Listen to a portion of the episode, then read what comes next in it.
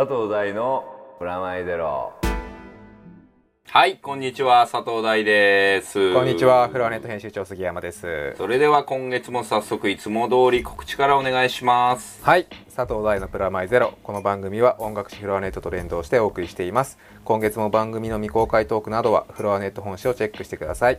フロアネット今月は愛のダンスミュージック特集。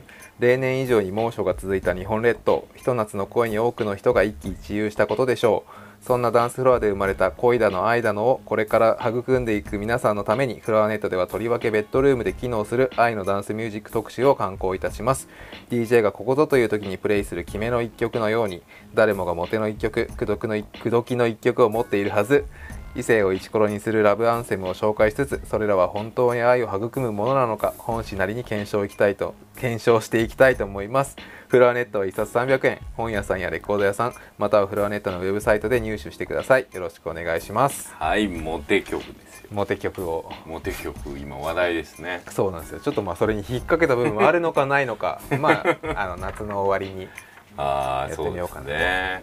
夏の終わりですよ。すっかり僕もですね、夏の終わりに毎年のはい。ダラスに行ってきましたよ。ここ4年連続で。そうですよね。もう毎年、今年はねあのしかもこの連載でおなじみのニルギリスの3人とはい。一緒に行ったというわけです、いいですね。修学旅行感覚で。そうだね。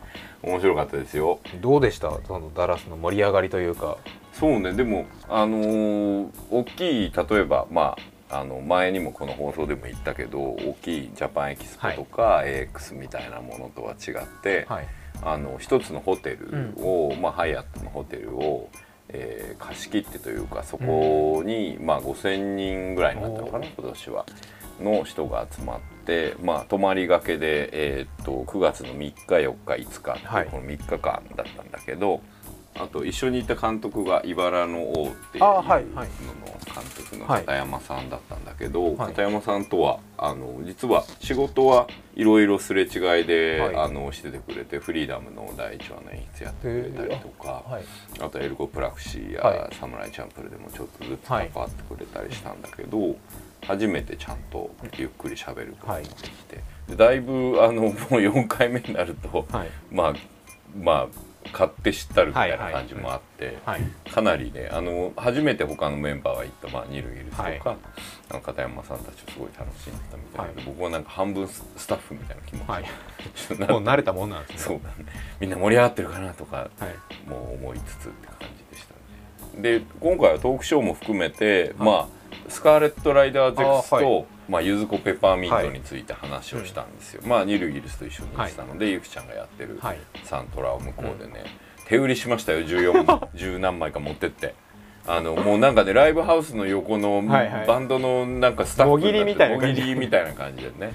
そこであのライブでそこで DJ やってるゆきさんがやってるやつですとか言いな それ大さんがやったわけですそうそうそう僕がやってであとその去年も手伝ってくれた、はい。ヒューストンのあの3人娘。あ女子大生の。そう女子大生がはい。今回も手伝いに来てくれて、へで今回はニルギリスのこうあの CD 売ったりするのはい。も彼女たちを手伝ってくれてっていう、まあ、うん、ファンをこう見るっていうベクトルで言うとファンの子たちに今回はその乙女ゲームって自分たちがね今やってることを伝えようと思って、乙女ゲームってみんな分かんなかったんだけど、でもやってる作品はい。は知ってたりとかうん。して、あ今日本のアニメでこういうのやってるやつの原作が、あの女の子向けのゲームなんだねとか「ときめきメモリアル」とかはいみんなしてたりするから、それのガールズサイトっていうのがあってね、みたいな話をするとそうそうなんだみたいな。あまだそんなにじゃあ向こうはそんな文化は？そこまで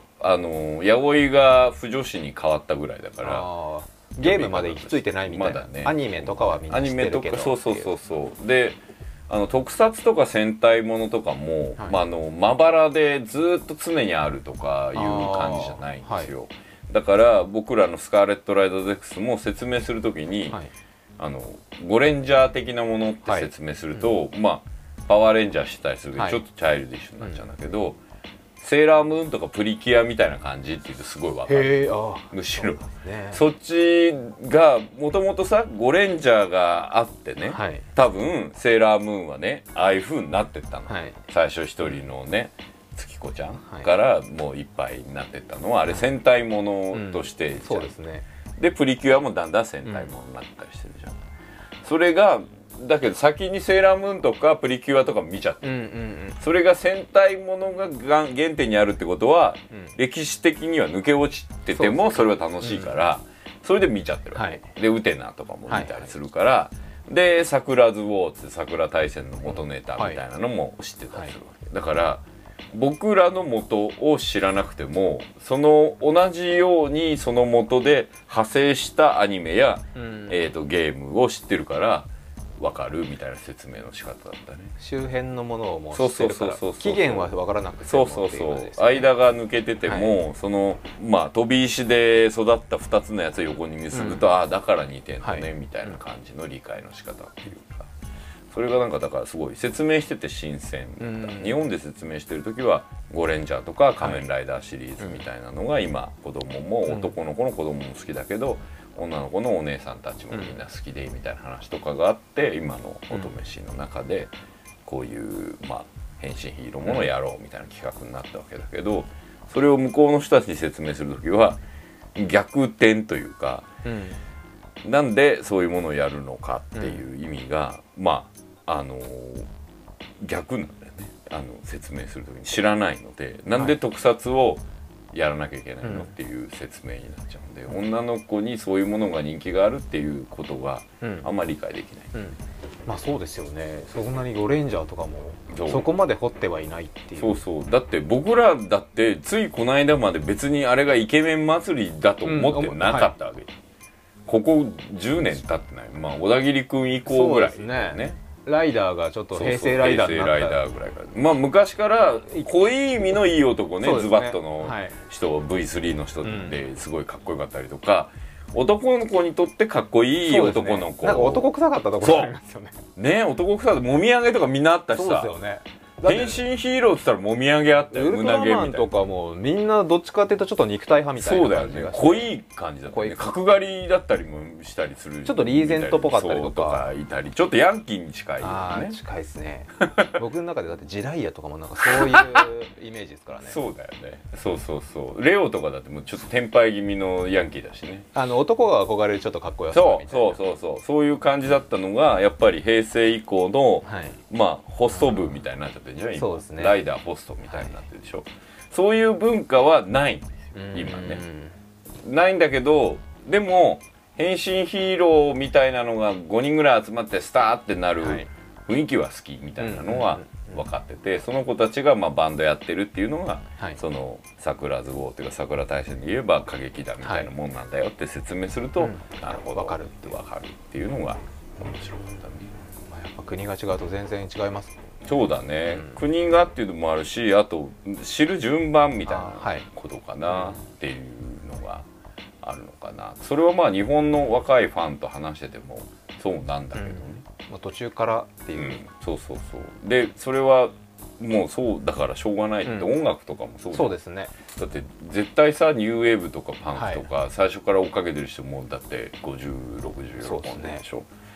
テクノにしてもデリック名知らなくても。全然いいよ。全然わかりますからね、うん。卓球さんから入る人も全全然いるし、だからそういう入り方してまあ遡っていくうんみたいな入り方みたいなことなのかもしれないけど、うん、説明の仕方もあのオンエア自体はね昔例えば5年前とか10年前とかにああいうアニメフェス行った時は、はい。あ今これが流行ってるのかとか、うん。ずれてるなとはかあるんだけど、あったのね。はい。でも今はもうほとんどリアルタイム。それがすごいですよね。そう。だって今軽音すごい流行ってたよちゃんと。あむ向こうでもですか、うん日本と本当変わんないですね。変わんない。で軽音がわ俺すごい不思議なんだよね。ベックとか軽音とかが流行るわけ、へでそれさベックってさだから日本にいる若者高校生がイギリスの音楽に憧れて、うん。っていう漫画じゃん。はい。それをアニメにしたとか、実写にしたとかで人気が出るわけじゃん。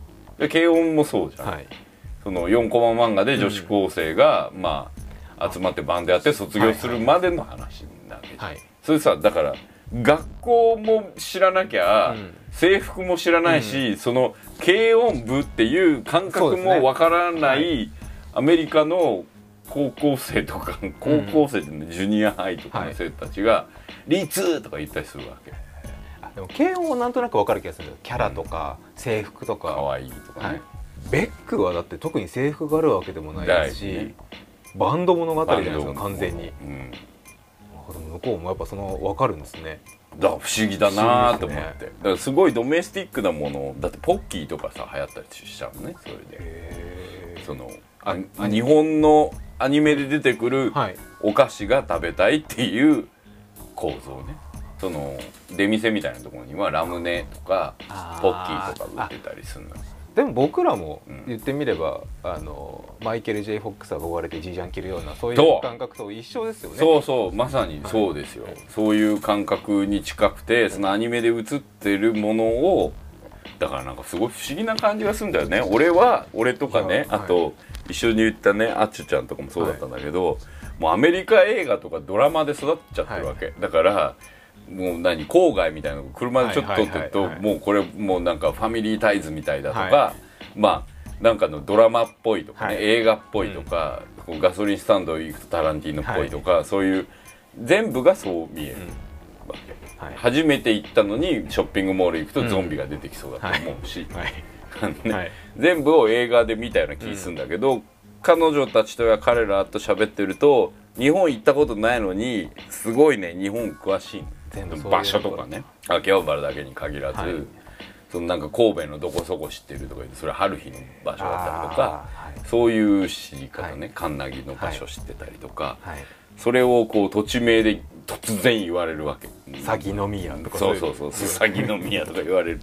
なんで？って思うけど行ったことあんの？とかこっち聞くじゃん、はい。それ別に行ったことないみたいな感じなんだけどあそれは僕らがニューヨーク行く前にね、うん。ニューヨークを映画でいっぱい知っててっていう、あこれがティファニーの前かはいみたいな感じに近いのかもしれないね、まあ、それで行くとダラスは一箇所だけ JFK 的なっていうかあのジョン・ F・ ケネディが撃たれた場所っていうのがあって、結構ちっちゃいんだけどさそこ毎回こうふーっと車であホテルで街中のところですよね。うん。はい。なんか日本に行きたいって子が毎年なんか増えてたなあと高校生とかとも喋ったりしたんだけど、もうでも常にその子たちは新しい日本のカルチャーをどんどんどんどん取り入れてるんですよね。そう。で面白かったのさあの、はい。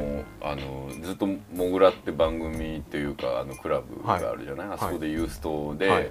あの放送してるといつもツイッターでいる、はい。あのダラスの若者がいるんだけどさ、はい。ボクシーってね、その若者なんなんせもうあの来たからあのニルギリスのコンサートの時に、はい。それでモグラで有名だった子がそこで初めてあの顔の名前が一致するみたいなことになってたよ。へえ面白いですね。面白いなと思って。だからもうゼロ時間だよね。そうですよね。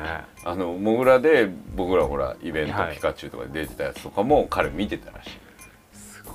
世界で見られてるってちょそうっと怖そそういうですけどね。怖いよね。でなんか、あのこの放送、この放送自体もそうそうダラスであった日本語学校の生徒とかは、これで日本語を覚えようと思ってこれダメな日本語じゃないですかそうれダメな日本語だけしあの、はい。偏ってるよって話したんだけど、まあでもそういうところがいいのを喋はいるの聞きたいとか言って、勉強のために聞くとか言ってたよ。役立ってるんですね。役立ってんだか役立ってないんだかわかんないけど役立ってるっぽいね。ダメですよそんな何あの箱根駅伝の話とかわかんないじゃないですか。然わかんないよね。それがまた面白いよなと思ってさ。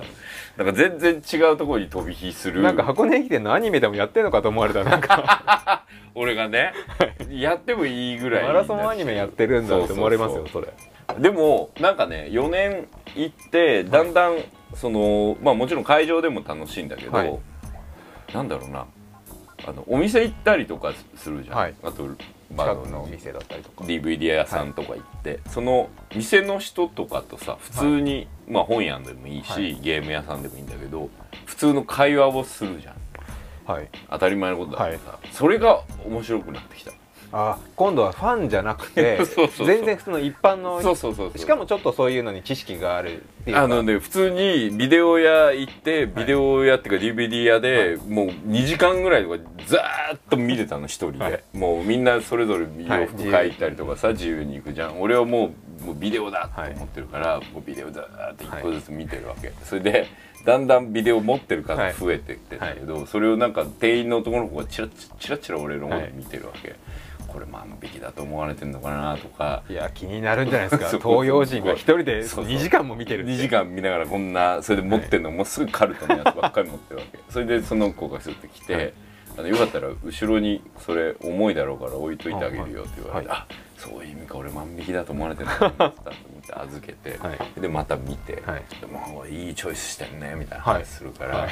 そうだろうってこれはねもう 載せられてるそうそうそう完全に載せられてい。やこれねあのお前見たことないのかな、例えば「ナイト・オブ・ザ・リビング・デッド」とかね、持ってる、はい。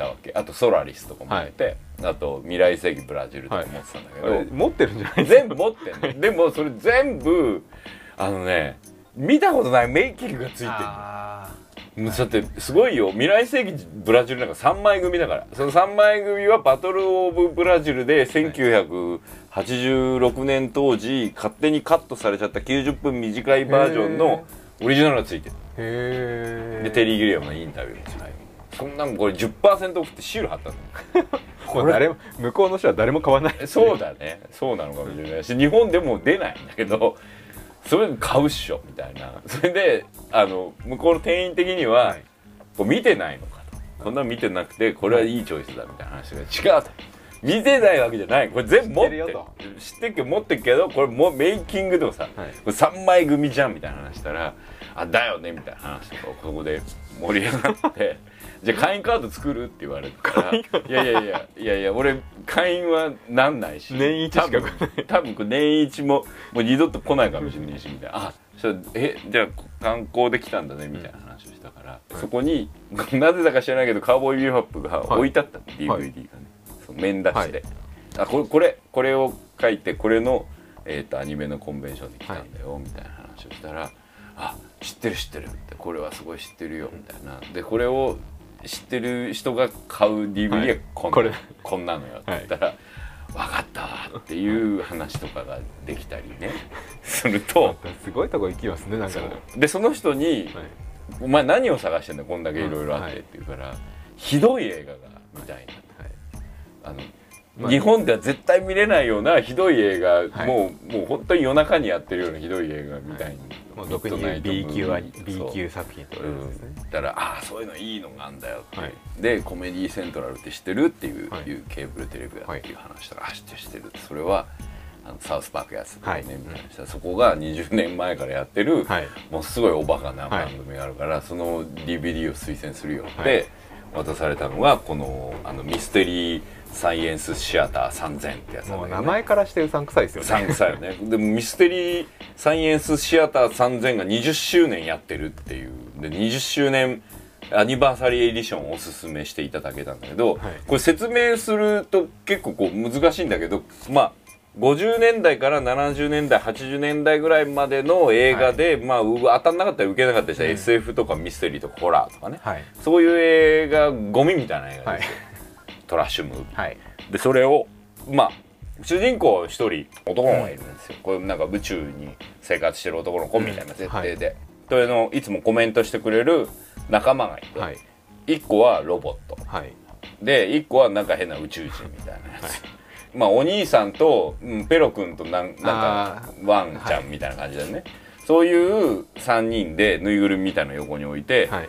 それであ「今日はこのクソ映画が手に入ったよ」とか言ってそれを上映って見るとその手前後ろにちゃんと映画が映ってんだけど手前に黒い影であの椅子がこう並んでるわけ。シルエットだけ。まそうシルエットだけで前の席の人のシルエットみたいのがうん。並んでて、そのはい3つ席にさっきの3人が座ってるのね、影が。映画館で見てる様子を収録してるんそうです、ね、後ろからみたいな、はい。そこで顔のアップとか映るじゃん、うん。そこの。で鼻の部分とかがその人の手に近づくと「はい。これ鼻クソ!」とか言って手 手伸ばしたりとかしちゃうんだけどはい。そのぐらい映画と関係ない愚痴すら言うのがそのまま収録されてる。そういう体のテレビシリーズの番組があるらしいねケーブルで。すごいですよね。すごいよね。そのもうトラッシュだからはい。普通に上映しただけじゃもう持たないわけですよ、はいまあ90分とかね、はい。もう誰も見ない。誰も見ない。その面白くないと。そう。でそこにあのビーバスバットヘッドって覚えてる、昔 NTV でやってた。TV です。ね MTV でそのパンクだね一応ビーバスとバットヘッドはね、そんで昔のグラムロックとかね例えばデビッド・ボウイとかバーンってかけると「こいつはオカマなの?」とか質問したりするわけ、そうすると相手側のやつが「いや違うよ。こいつはあれあの化粧品メーカーのあの広告だよ」とか いうのを言うのがビーバスバットヘッドなんだけど、それが例えばそれ3分とかでや,、はい。るわけじゃん。それそれの求めたこっちだわって思ったんだよね。90分フルにやってる。90分フルにグダグダ話をずーっと言ってるってこれオフできないんでしかも。日本だったらこれ親切丁寧設計でオフとかつけそうじゃん、はい、はいそういうの？ないもうそれありきですもんありきなのでもうだからありきじゃないと持たないの。例えば、2人がねラブシーンみたいなことをやってる遠くの絵とかのやつに「、はい。やダメ」とか言ってる声がもう前に入ってるわけ。それを一緒に見るんだけど、ブリキみたいだなこいつとか「うわこれからスパスパゲッティ吐くぜ」って言ったらスパゲッティベラーって吐くシーンが映ったりする。二重音声ですね。そう。副音声そのまま副音入ってる声そのまま入っててしかもその副音声のシルエットの絵が出てる映画館。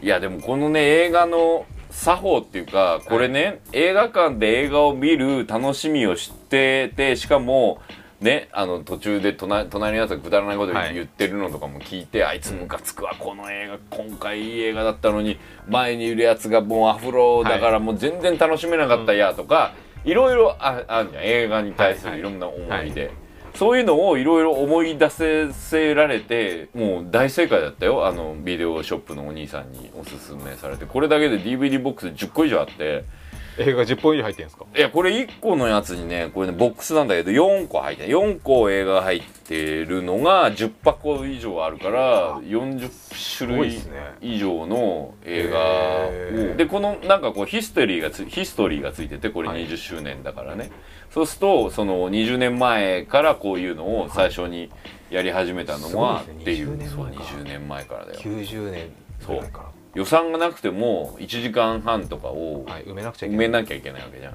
そこでクズ映画の山積みをリールテープを持ってきて。そうそう。で途中も切れちゃってるしなとかこれもう音声も悪いしどうしよう。これリマスターしてオンエアする価値もない、うん。でも面白い、はい。じゃあこれをリマスターの代わりにオンエアしてるのの副音声をコメディで撮って、はい一緒にしちゃおう。一緒にしちゃおうって。意外と受けちゃったみたいな。これ日本でやりたい。いやまあ見たいですよね。例えばもうある程度のさドラマとかでやったらよくね。ああいいかもしれないです日本だと映画だとさそういうモチベーション低い人も多いから、これさ今今再放送とかしてんじゃん、はい。あの愛という名のもとにとかさ、ああいうのを。ソロ死んだよみたいなそうそう。そういうのをやる。影入れてそのまんまあのいやこの頃さ懐かしいよなとかバブルじゃねバブルだよこれとかいう番組。いいですね。でもね。当時のことを思い出しつつ。そうそうそう。とかわけもわかんない60年代のドラマを見てみたりとか、うんはい70年代のドラマで見るね、それであのい意外とあのレンジが若いとかね、はい。石橋レンジすげえ若えとか言ってみたり やっぱ成田美紀夫この頃から眼力すげえよなとか言って見るとか、あの いいですね。でも昔の V シネとかでできそうです V シネでもできるじゃん、例えばあの武田鉄矢の刑事物語とかを、あのこういう感じで見る見るわけ。これジャッキー・チェーンだぜここのシーンとか言いながら掘り起こし系ですね。掘り起こし系だよね、まあ、まさにこれはそういう企画だったと思もうアイデア一発ですもんね。そう。それがまあ20年前からやってんだなっていうのもすごいなと思ったし。でもそれをね向こうのあのダラスのはい。ビデオ屋の店員の兄ちゃんに聞くっていう感じも よかったね。その。普通のお店ですもんね。普通の大きいお店でもないし。全然全然。あのーまあツタヤみたいなもんかな、そういうところで。結構出てるんですね。出てる。そしてあのーゾンビランドね、はい。DVD 出てたんで。一足早く。はい買ってきました。でまたこう見させてもらいましたけどやっぱ素晴らしいですねと。そしてゾンビにねはい。新しい情報があるんですよ、ゾンビ情報。ゾンビ情報。あのゾンビランドであのもうそこそこ当たったんですけど、ついにですねあのゾンビものテレビシリーズが始まりますね。あの10月からなんですけど、はい。向こうのね AMC っていうネットワークかな？ACM かな？ネットワークで。日本の CS みたいな。そうだね。ケーブルチャンネル系のネットワーク。で、まあ、そこそこ大きいケーブルなんだけど、そこであの「ザ・ウォーキング・デッド」っていうやつで始まるらしいんだけど、はい。これね漫画でもうこれもね5年とか10年ぐらい漫画で連載してた「へーウォーキング・デッド」って結構有名な漫画があって、まあまあ、いわゆる「ナイト・オブ・ザ・リビング・デッド」とか「ドーン・オブ・ザ・デッド」のあの世界観で漫画やってるみたいな感じで長期連載ものだったんだけど、それを、えー、とフランク・ダラボンって監督、あのグリーンマイルとか、ショーシャンクとかの大御所ですね。大御所の監督がプロデューサーで、でテレビシリーズが10月から始まるんだってまあそれの宣伝がね始まってて、はい。やばい見たいみたいな感じだったんだけどね。日本じゃやらなそうね。やんないと思うんだこれがまた。やんないんだけど無理くりでも見るよ。そう AMC ネットワークだね。今すごい話題になってて、はい。えっ、とねパイロット版を見た評判だけでセカンドシーズンがはもう決まるかもみたいになったりしてるよ。あのフランク・ダナボンってちょっとねちょっと困ったオタクだよこの人も。まあ、なんかシュシュッとしたふりして、はい。ショーシャンクとかグリーンマイルとか言ってるじゃん。そう。作品作ってますよね。そんなふりしてるけど、はい。この人の本性分かったのは、はい。ブレードランナーファイナルカットメイキングっていうのがあんだよ、はい。この間に出た、はい。この放送でも言ったじゃん、はい。あれブルーレイまた出ちゃってさーって感じなんだけど、もうもう当分買わないと思ってるけどでもあれのねあのメイキングがついメイキングっていうかドキュメンタリーがついてるんだけど、あのドキュメンタリーでどんだけブレードランナーが好きかっていうのをハゲ散らかしたおっさんがずーっと語ってるのがね、はい。でしかもそこにこうスピナーってこうすごいあの空飛ぶパトロールカー、はい。めちゃめちゃかっこいいシドミーのデザインの、はい。それの一点物のプラモデルをこう 自慢しながら喋ってるそのおっさんがこうテロップ出るとフランク・ダナモンって出てくるんでね。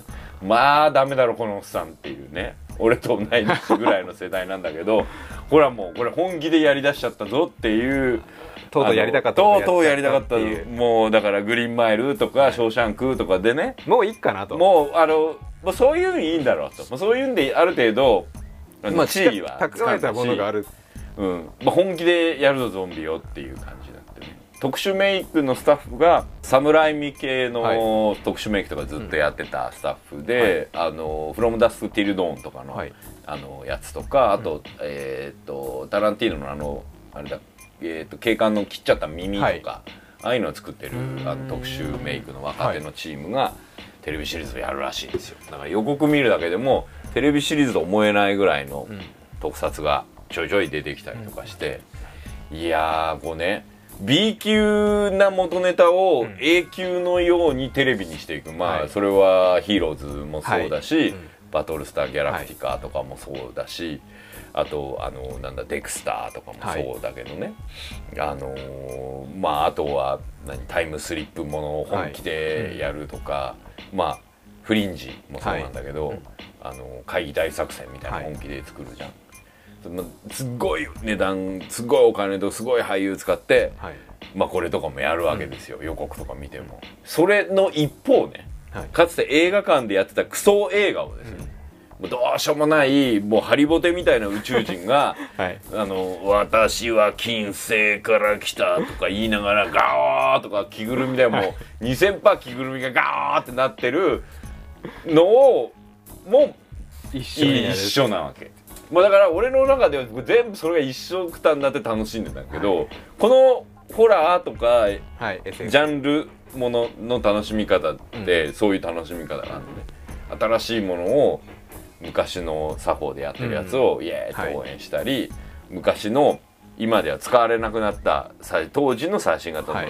作法に対して今こう「脱せ」とか言いながらそれを楽しむっていうそうそうそうこれねまあほとんどアニメの楽しみ方と同じだと思ったんですよ、アニメフェスタに行ってね。はい。そのアニメフェスタの古いアニメを見てる「もうヤマト」とか、なんだっけ「スターバトルなんとか」とかいうタイトルなんだよな。そういうタイトルついてるのを楽しむみたいなのと、今一番新しいやつね、軽音みたいなのを楽しむ。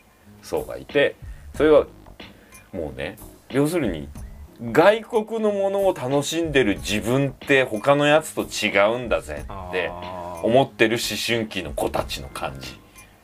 うん。わかりますわかる。洋楽聴いてそうそうそう日本で言えばね。そう。で俺がこの国で日本という国ではい。当時まあ中高生ぐらいからスプラッター映画とかで、はい。この役者さとか、うん。こうラッセルなんカート・ラッセルっていうやつはやべえんだよ、はい。みたいな話とかをしてる。例えばウィディ・ハリルソンがやばくてさ、みたいなことをしてる感覚と、はい。こっちのねあのダラスの子たちが、はい。多分クラスわかんないよ。40人ぐらいクラスいるね、多分その中で23人だよ。アニメ日本のアニメなんか見てるやつ、9割方はもう向こうのねわかんないけどビバリーヒルズ的な、まあロストとかそうそういオレンジカウンティー的なやつとかをこう見たりしてるんだと思うよでそんな特殊な俺ってどう？みたいな自意識で、そのまあフェスタまで行っちゃうぜ、うん。みたいな感覚の村意識みたいな。コミュニティが出来上がってるんですよね。そう。それがね羨ましかった。アニメでそれがあってそういうもんがあんのが羨ましくて、はい。で SF 映画とかホラー映画っていうのすっごい好きなんだけど、それ語る場なくなっちったんだよね。昔英検とかでそういう話ばっかりずっとしてたんだけどさ、はい。まあだからこうやってラジオで言,、うけど、はい。一応ほら気使って最新型の映画の話とかするじゃん、まあ出てくる映画もそうですもんね。一応ね今でも見れるようにそうそう。のゾンビランドもそうだし、あとまあウォーキングデッドも、はい。まあ8月、え違うな。10月以降オンエアになるので、ま頑張れば見れあない頑張れば見れるかもしれない。けど、頑張っても見れないようなひどい映画の話とかしたいわけですよ、ひどい映 ひどい映画の話とかね。そういうのをねか一人でこう買ってるわけ向こうで、はい。東宝のやつって、画はい。あれなんだなとかパラマウントからも出てたんだなとか そういうなんかもうなんかもう向こうの人でも知らないよそうだね。だから向こうで仲良くなった人と向こうの連ドラの80年代の連ドラのね、はいアメリカンヒーローっていうのものすごいいいはい連ドラがあったんですよ、はい。ウィリアム・カッツっていうのが出ててね、それをアメリカ人でも誰も覚えてんのいねえよって言われながらはい。会話をするみたいなね向こうのそのオーガナイザーの男の子。と相当偏ってるんですね。偏ってるね。でも俺どの国行ってもその会話ができればはい。成立するんだよね。あのねどの国行ってもウディ・ハリルソンのこと好きなやつちょっとおかしいんだよね 映画映画が好きみたいな話してて、はトム・クルーズが好きみたいな話してると、まあ、まあまあまあって話しかで,、まあできないんだけどウディ・ハリルソンいいよねとかゲイリー・オールドマンいいよねとかあそうですね。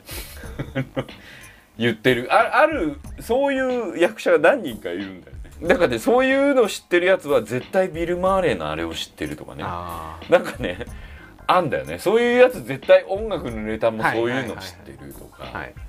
ありそうですね。そう。だからそのビデオ屋の店員の兄ちゃんとも最初は俺万引きとして疑われてるアジアのよくわけわかんないおっさんなの、それが「ナイト・オブ・ザ・リビング・デッド」チョイスしてるとか、はい。なんか「ソラリス」チョイスしてるとか、でだんだんそいつの目線の中で俺がこいつの選んでる映画はむちゃくちゃだけどなんとなく一貫ししてるっていう。シンパシーが。がそこで発生したわけ。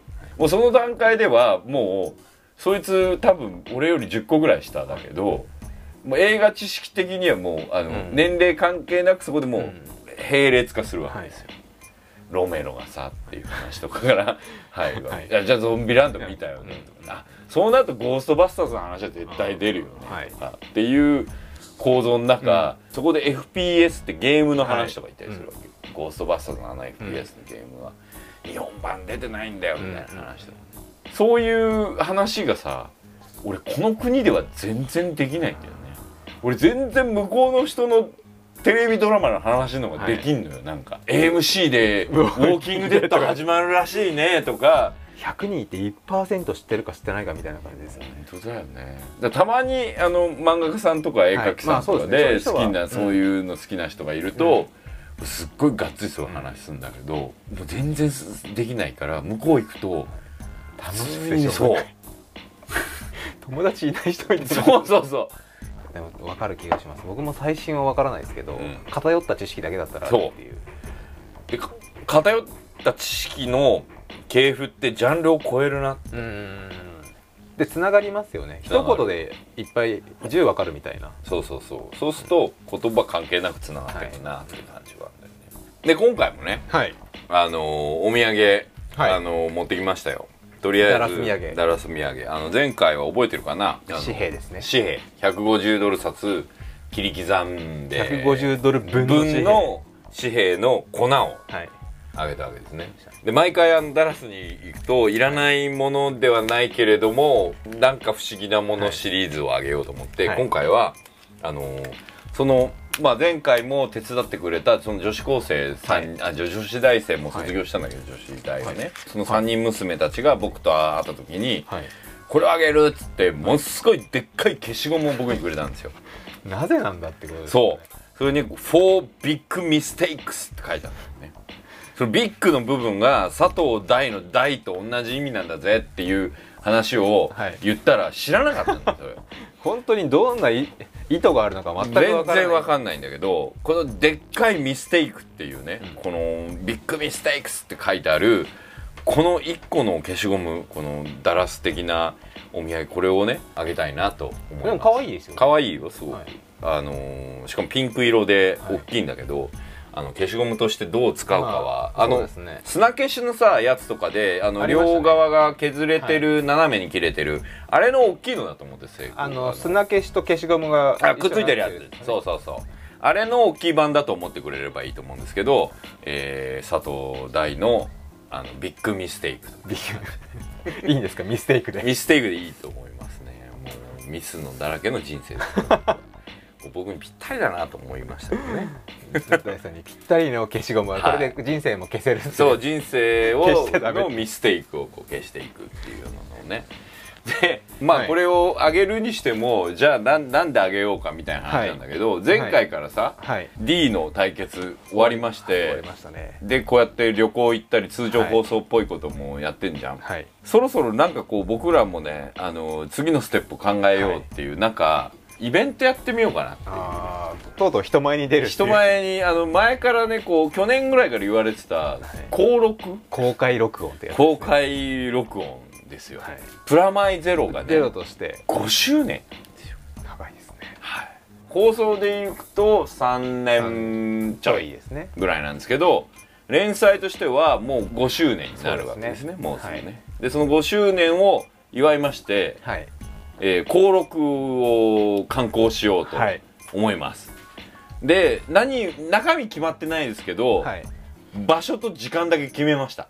もうそこからそこから入ろうということで、はい。場所はですね、はい。やっぱりこの番組ならではといえば、はい。レペゼン吉祥寺と、はい今も電車の音がそうですね。流れてる井の頭のこのほとりではい。行いたいということで、あのクラブシータという場所を吉祥寺のクラブシータですね。借りました、はい。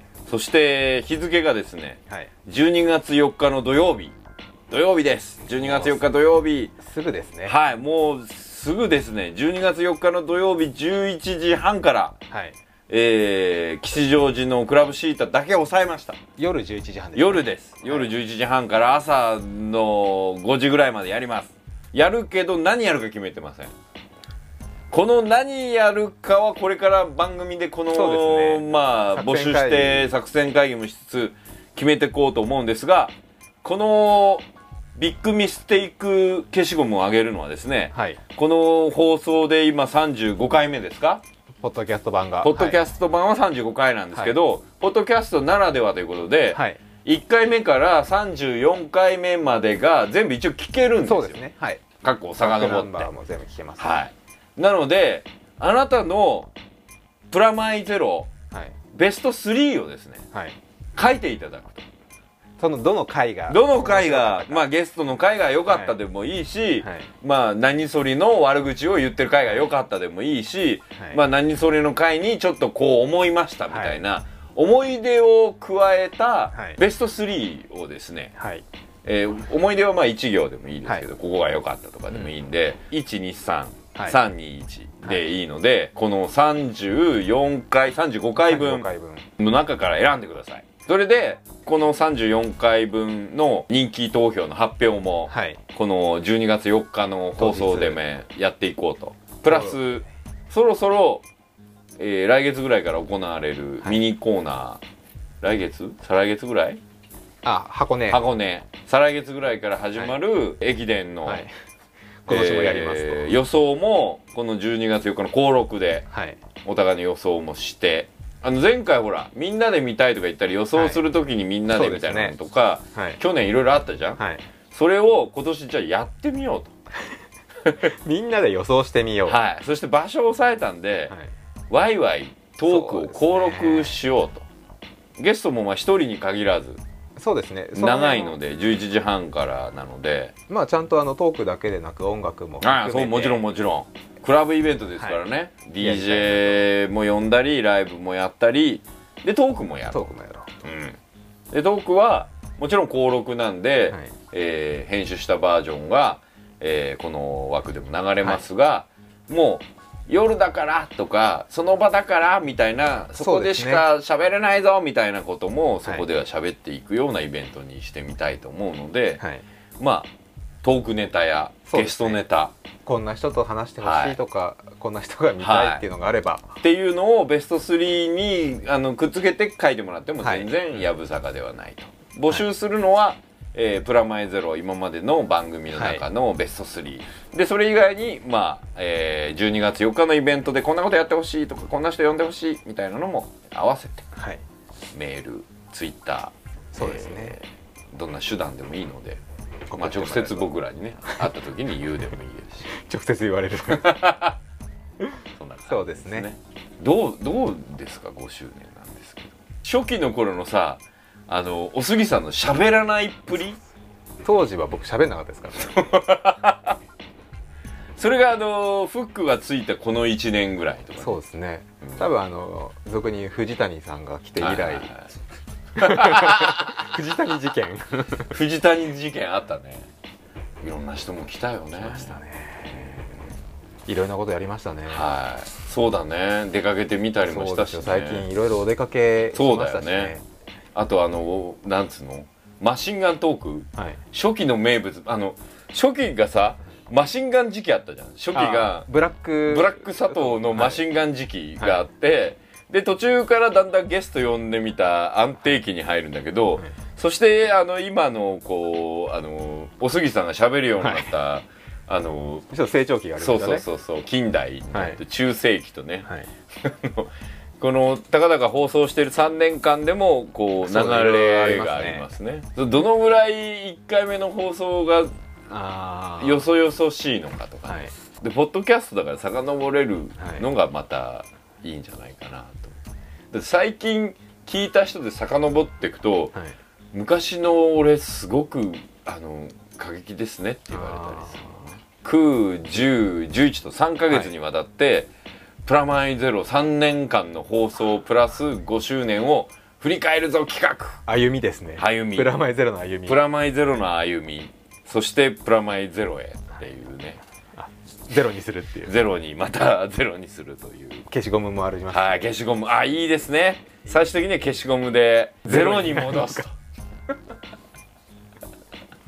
うまいこと言いたい合戦なんか最近多いですよね。最近多いね。かつてない形の総集編をこの3か月間行ってみたいな。じゃない形の。はい。そこ？っていう。掘り起こす場所が。そうそうそうだからこれこれでそのほらちょいちょい来るわけじゃん。この放送が良かったとかさ。そ,、れのここ掘り下げてあーどこ来るんだろうね。それをこうこの3か月間いじりいじられしながら、あのベストおすぎのこの一言とか、ベストマシンガントークの裏側をもうその、はい。放送時には言えなかったんで、撮った状態のやつを、会場では。うん、イベント会場では流すみたいな。いいねなんかヘッドホンだけで聞いてもらうみたいな。絶対つぶやくなよって言いながら、その外したバージョンはいとかね、いい。ですね2時間ぐらいタバコの話した時とかありましたからね。しけもくの作法とかの回でね。ひたすらタバコ会っていう。うん、意外と嫌いじゃない俺。あれあの回ラジオっぽいな。そうですね。ラジオっぽいってなんだよ。あラジオの話した回とかもありましたねどんだけ俺がラジオ好きかみたいな、だから意外と通常回も面白いかもね、面白いと思う。まあ、もちろんほらラスマスの回とかは鉄板で面白いし、そうですよね。あと菅野さんの回とかもそれだけでもう別にこの番組外したとこで、他で出した方がいいんじゃないかそうそうそうそうなぜここみたいなのもあるからね、そんなわけで「プラマイゼロは」はい。えー今月も佐藤大とフロアネット杉山がお送りしました。まはい、た来月、ミステイクを探せ。はい、お待ちしてます。はーいどうもです